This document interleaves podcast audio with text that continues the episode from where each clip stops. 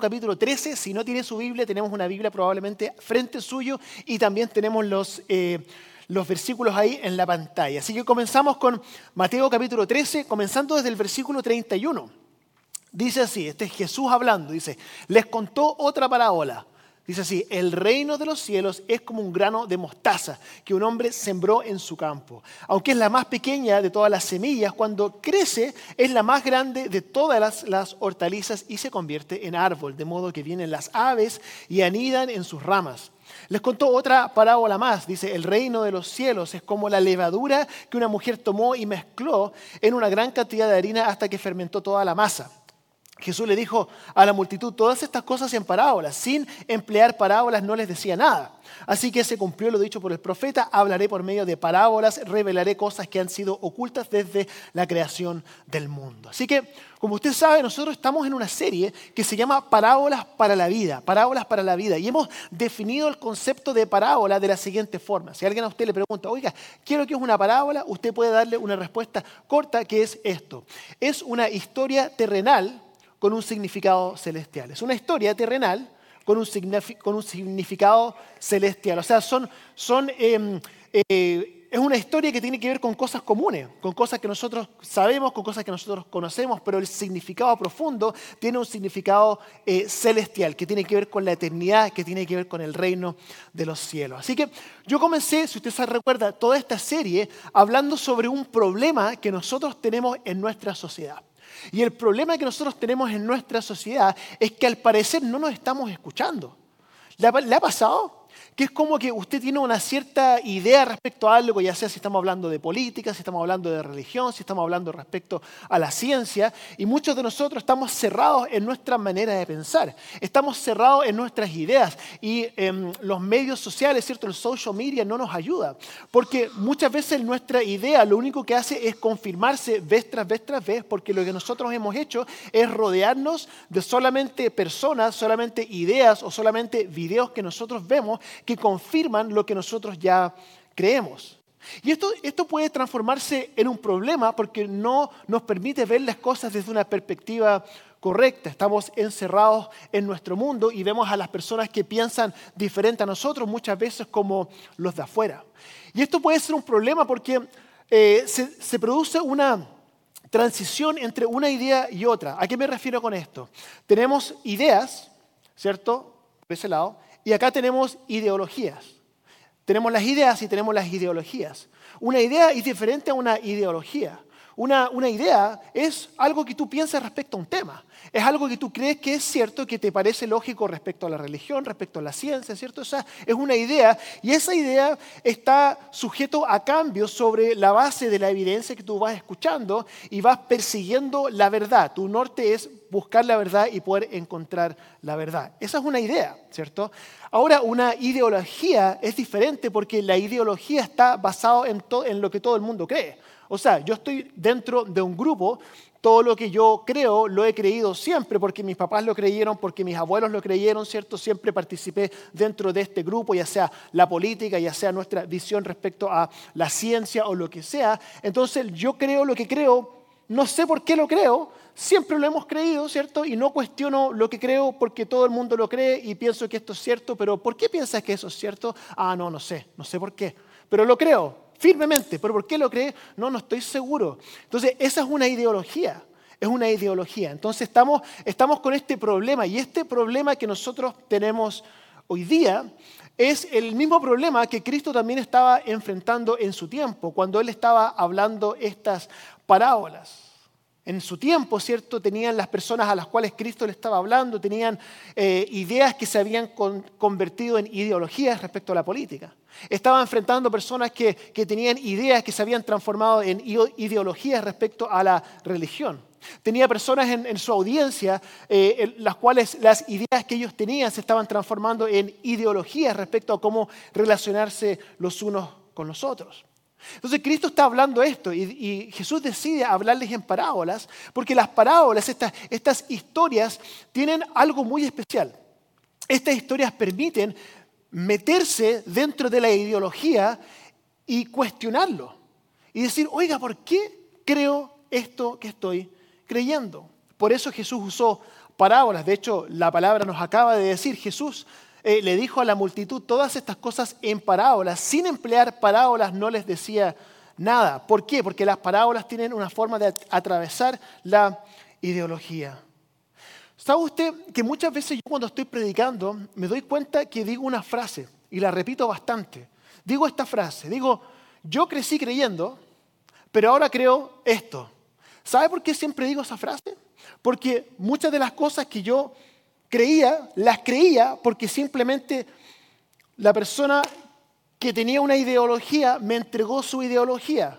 Y la persona que tenía esta ideología probablemente la recibió de otra persona que tenía esa ideología y no estoy seguro siquiera si habían leído la palabra. No estoy seguro. Y eso es un problema, hermanos y hermanas. Porque yo creo que yo quiero que usted crea lo que cree sabiendo por qué usted lo cree. Que su idea no sea una ideología, que sea realmente lo que usted realmente cree.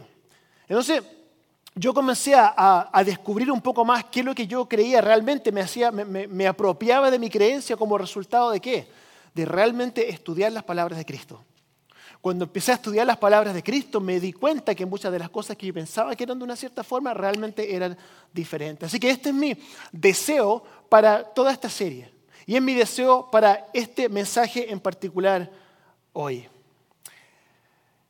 La, semana, la primera semana, usted se acuerda quizás que hablábamos respecto a el, eh, todo el tema es el reino de los cielos, ¿se acuerda? El reino de los cielos. La primera semana hablamos respecto al tesoro escondido. Y, este, esta em, parábola habla respecto al valor del reino de los cielos, a lo que vale el reino de los cielos. La semana pasada hablamos sobre el trigo y la cizaña, ¿cierto? Ah, y esto habla respecto a la exclusividad del reino de los cielos. Y hoy día vamos a hablar sobre el grano de mostaza. Y esto habla respecto al potencial del reino de los cielos. Entonces quisiera hacerle una pregunta. ¿Usted alguna vez ha subestimado algo? ¿Usted ha pensado que algo es como, ah, no, no creo que esto tenga mucho valor y usted se da cuenta, oiga, realmente no era lo que yo pensaba? ¿Le ha pasado? Eh, ¿Ha usted alguna vez subestimado a alguien?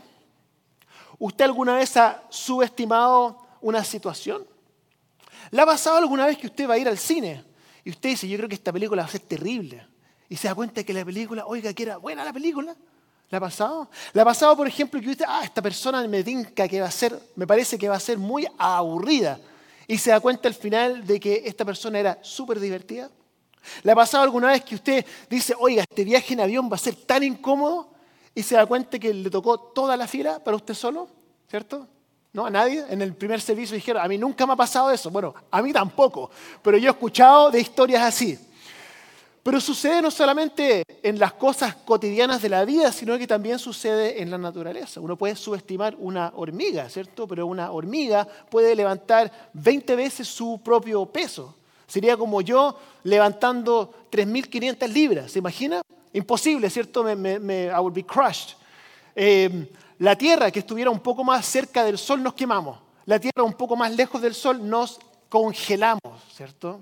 La mayoría de los científicos creen que si no existieran las abejas, las abejas, algo tan insignificante como las abejas, que nosotros no podríamos sobrevivir.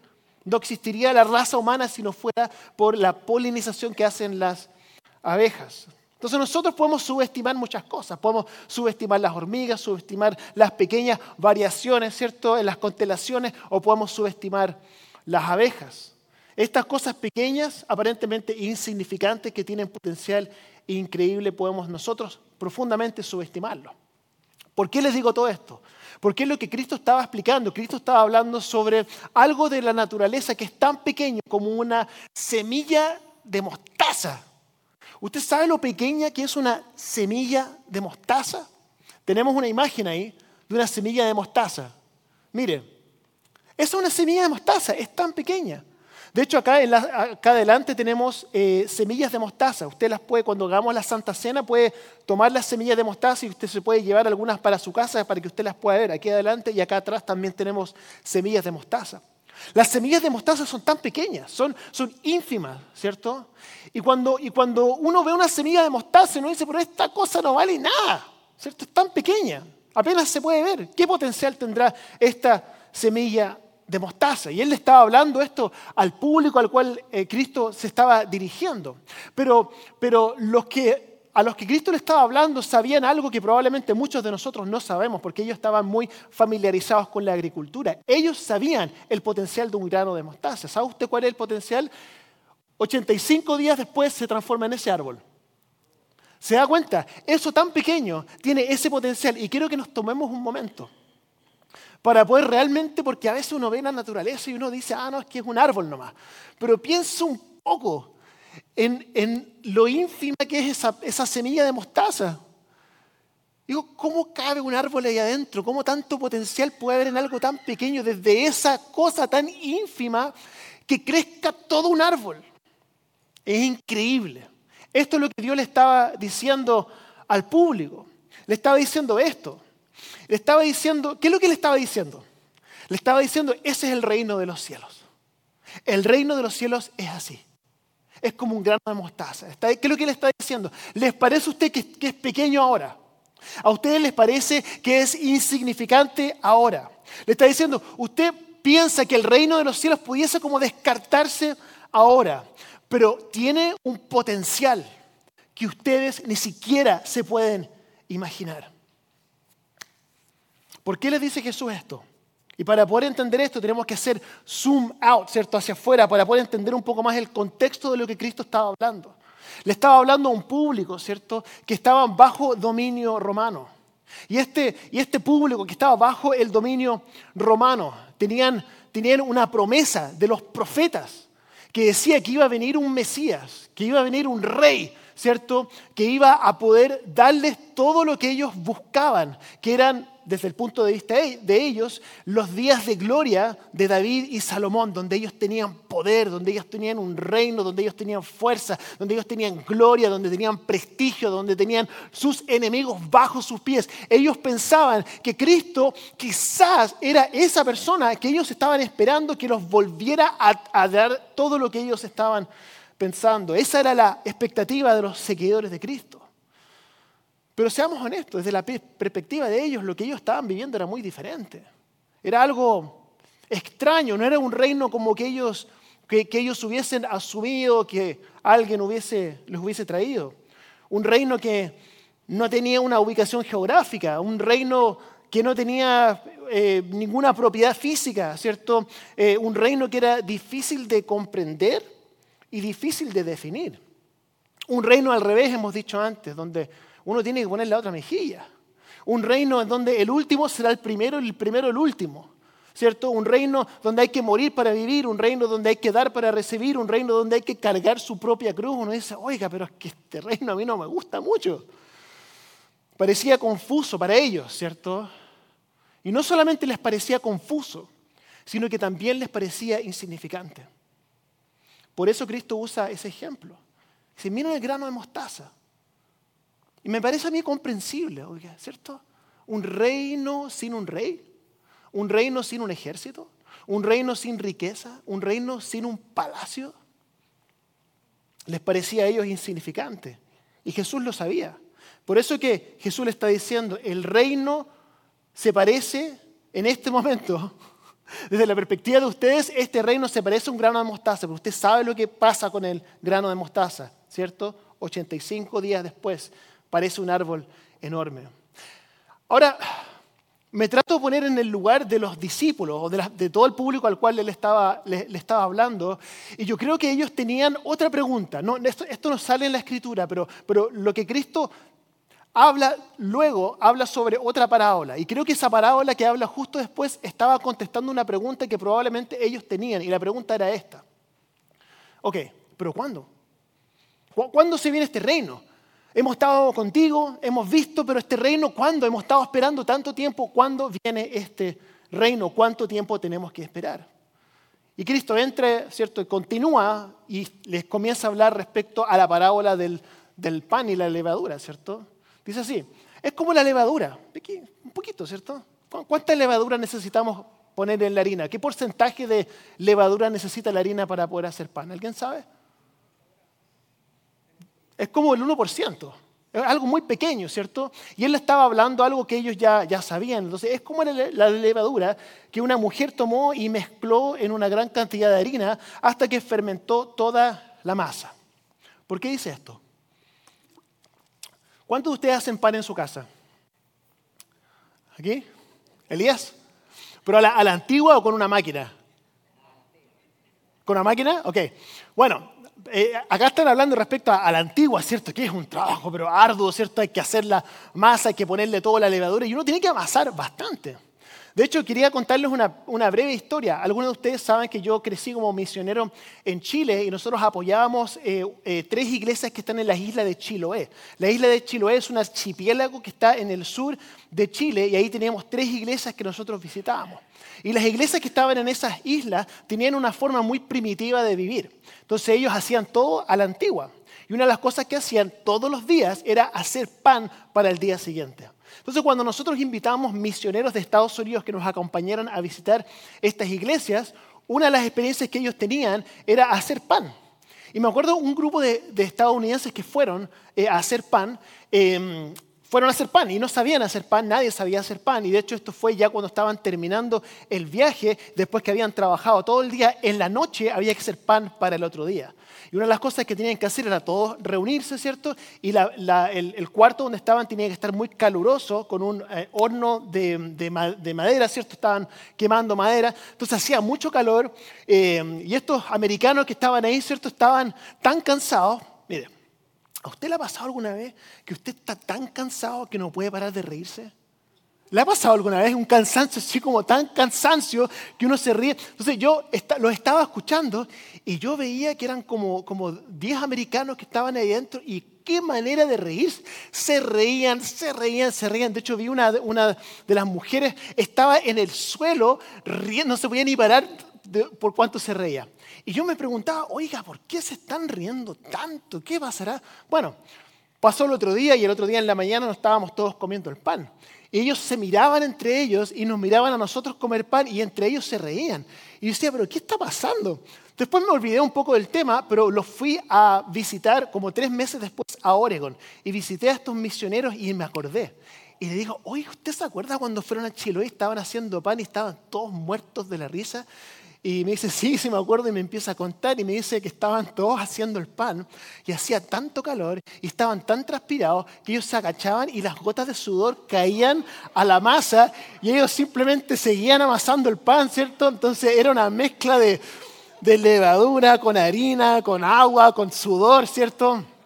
Bueno, la razón por la cual les cuento esa historia es porque realmente eh, era mucho más de lo que ellos esperaban, era un trabajo muchísimo más arduo de lo que ellos, de, lo que ellos creían. Y este es el punto que Cristo está explicándole eh, a las personas a las cuales Él está hablando. Le está diciendo, el reino de los cielos, ¿cierto? Es como un poquito de levadura. Y uno entra a la masa, pero uno tiene que hacer el trabajo de que pueda entrar a toda la masa para que se cumpla el objetivo del pan, para que el pan realmente se transforme en pan. Él le está diciendo, así es el reino de los cielos. Así es el reino de los cielos. Entonces le está diciendo en esta enseñanza dos cosas que a nosotros también nos sirven. Número uno, así es el reino de los cielos, está diciendo. El potencial de crecimiento del reino de los cielos es tremendo, número uno. Y número dos, pero el proceso no es automático y requiere trabajo. El reino de los cielos, hermanos y hermanas, se está moviendo. Se está moviendo el reino de los cielos. Tomará tiempo, pero eventualmente cubrirá todo el mundo. Es lo que Cristo está explicando. Y yo me trato de poner en el lugar de las personas que lo estaban escuchando. Los escépticos, ¿cierto? Cristo hablando estas cosas y, las personas diciendo, bueno, ¿qué? Este movimiento es tan pequeño, ¿qué, potencial tiene en el futuro este, esta, esta pequeña cosa que Él está hablando respecto a lo que va a pasar en el futuro? y Cristo les insistía, esperen y verán. Ustedes no saben, pero esperen, espérense y ustedes van a ver lo que va a pasar. Él está diciendo, este reino que estamos estableciendo nosotros aquí tiene el potencial de una semilla de, mostaza. Esto fue, como lo estaba diciendo antes, un movimiento tan pequeño. E tratemos de imaginarlo. Imagínenselo conmigo, como el grano de mostaza. Este movimiento era tan pequeño, tan pequeño pero nos adelantamos luego dos mil años después. Y este movimiento está en todo el mundo. Por eso estamos aquí nosotros hoy día. Esto es lo que sucedió como resultado de lo que Cristo hizo, hermano y hermanas. Esto es tremendo. Cristo le estaba hablando a los discípulos, les decía, ustedes no saben, ustedes no entienden. Yo sé que está difícil ahora, está complicado, pero el potencial que esto tiene es tremendo y va a cubrir todo el mundo. Dos mil años después, aquí estamos. Hermana y hermanos, esto es lo que pasó. Cristo, igual que la semilla de mostaza, fue plantado en la tierra. Cristo murió por nosotros. ¿Qué es lo que le pasa a la semilla de mostaza cuando entra en la tierra? Tiene que romperse, tiene que destruirse. Fue lo que Cristo hizo por nosotros. Se da cuenta que la semilla de mostaza creció en un tremendo árbol y Cristo fue plantado y tres días después creció este movimiento en el mismo lugar donde Jesús fue plantado. Fue el mismo lugar donde este movimiento empezó a germinar, empezó a crecer y todavía estamos aquí. Y todavía estamos creciendo. ¿Usted sabe que todavía el cristianismo está creciendo en todo el mundo? En este momento somos 2.560 millones en el mundo. Esto fue en el 2022. Pero para el 2050 está pronosticado que vamos a ser 3.330 millones en todo el mundo. Es tremendo. Somos el movimiento más grande de toda la historia de la humanidad. Y esto no es algo pequeño. Se da cuenta que este pequeño grupo que empezó, un grupito, ¿cierto? La promesa que Cristo hizo se cumplió y se está cumpliendo y se está expandiendo. Yo no puedo dejar de pensar en lo imposible que les parecía a los que estaban escuchando, pero aquí estamos hoy día. Aquí estamos, parte de este movimiento, parte del reino de los cielos. Pero lo que fue cierto para ellos también es cierto para nosotros hoy día. Imagínenselo, lo que fue cierto para ellos también es cierto para nosotros ahora, porque usted puede estar aquí en este lugar hoy. Y usted puede pensar en su corazón, usted puede pensar, Usted puede pensar esto, usted puede decir, em, no, no es gran cosa ser parte del reino de los cielos. No, no, es, no es tan gran cosa, sobre todo cuando usted lo compara con, con los reinos de este mundo, con el dinero, con el reconocimiento, con las carreras que están disponibles, la fama, el éxito, las posesiones, todos estos reinos que nos tratan de llamar la atención, usted puede decir, oye, como que eso tiene más potencial, eso más, tiene más potencial, eso tiene más potencial. Y usted piensa en el reino de los cielos y uno dice, sí, pero es que no no, no es para tanto, un reino al revés. Un reino donde hay que poner la otra mejilla, un reino donde los últimos son los primeros, un reino donde hay, que morir para vivir, un reino donde hay que dar para recibir, un reino donde hay que cargar su propia cruz y seguir a, Cristo. Yo les digo hoy día, usted puede pensar que eso es poca cosa, pero no hay nada más importante o relevante o significativo en su vida que ser parte de este reino. Y por eso estamos aquí hoy.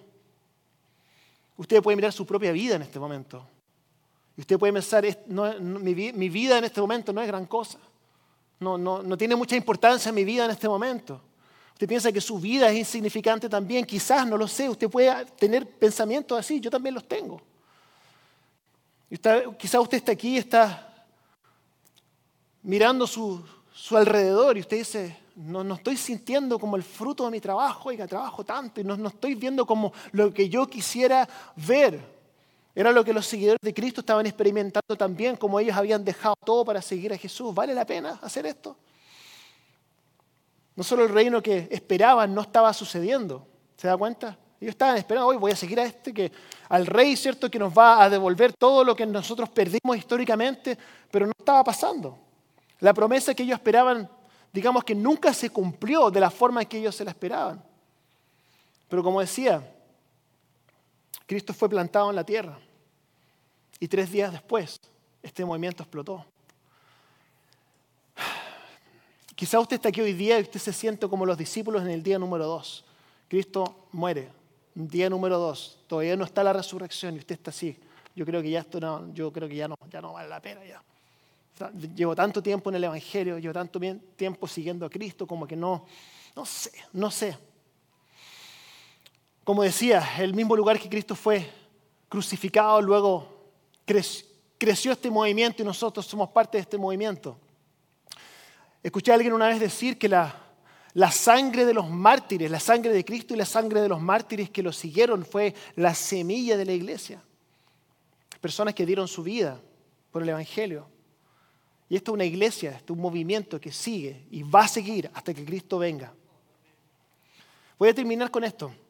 Porque quiero, em, quiero, quiero personalizar esto un poco más.